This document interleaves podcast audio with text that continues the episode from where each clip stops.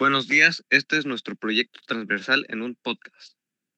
Los integrantes son Jennifer Leiva, Emanuel Omigón, Giselle Martínez, Leonardo Vargas y Zabaleta.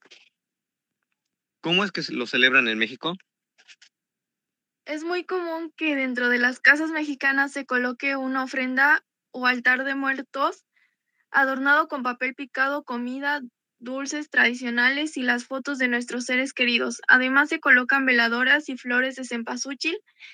Es una señal de bienvenida para nuestros familiares. ¿Cómo se originó el Día de Muertos y en dónde?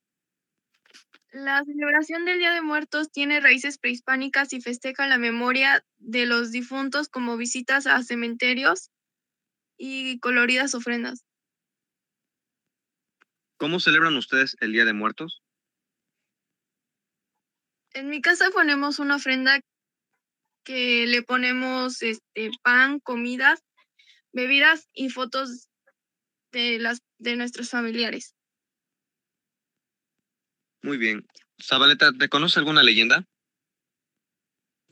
Em, sí, de hecho, este, conozco una leyenda que me han contado y se las trataré de resumir. Ok, gracias. Eh, había, había una vez una feliz familia Vivía con sus gemelas en rumbo muy cercano a una transitada carretera. Debido a esto, la joven madre las acompañaba diariamente al colegio. Y caminaban las tres tomadas de la mano, teniendo especial cuidado al tropezarse con la mencionada carretera. Las pequeñas, hasta el momento, no tenían permiso de cruzar solas la calle. Un día, la madre recibió en su teléfono celular una llamada urgente. Era de su trabajo en ese donde le exigían su presencia de inmediato. No tuvo otra opción, sino dejar las gemelas que continuaran caminando solas, y ella se presentó en el trabajo. Con mucho pesar, se despidió de las niñas, insistiendo que fueran agarradas de la mano y que cruzaran con mucho cuidado. Las dos pequeñas siguieron instrucciones de su madre. Miraron que ambos lados de la carretera y al ver que estaba libre, cruzaron. Apenas se giraba la madre para caminar de rumbo cuando se escuchó un golpe muy fuerte a sus espaldas. Volteó y de inmediato para ver con terror que sus hijas estaban debajo de un camión. Fueron atropelladas, perdiendo la vida instantáneamente. El pesar duró mucho tiempo. Transcurridos cuatro años, la madre le dio luz nueva a las gemelas. Estas niñas eran muy parecidas a las hermanitas que habían muerto, lo cual le hacía tener presente que falta aquel fatal accidente. Esta vez tenía una terrible obsesión por su cuidado y no les permitía estar cerca de ningún peligro, en especial aquella temida carretera.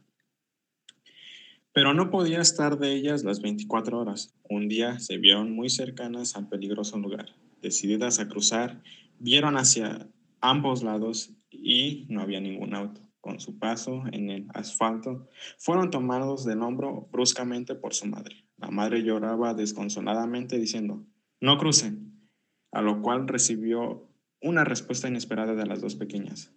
No pensábamos cruzar, ya nos atropellaron una vez y no volverá a suceder. La madre quedó petrificada por la impresión. Wow, pues sí que da miedo.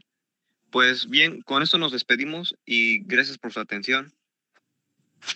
Les agradecemos su grata atención y gracias por escuchar este, eh, pues, este trabajo. Muchas gracias. Y feliz Día de Muertos. Listo.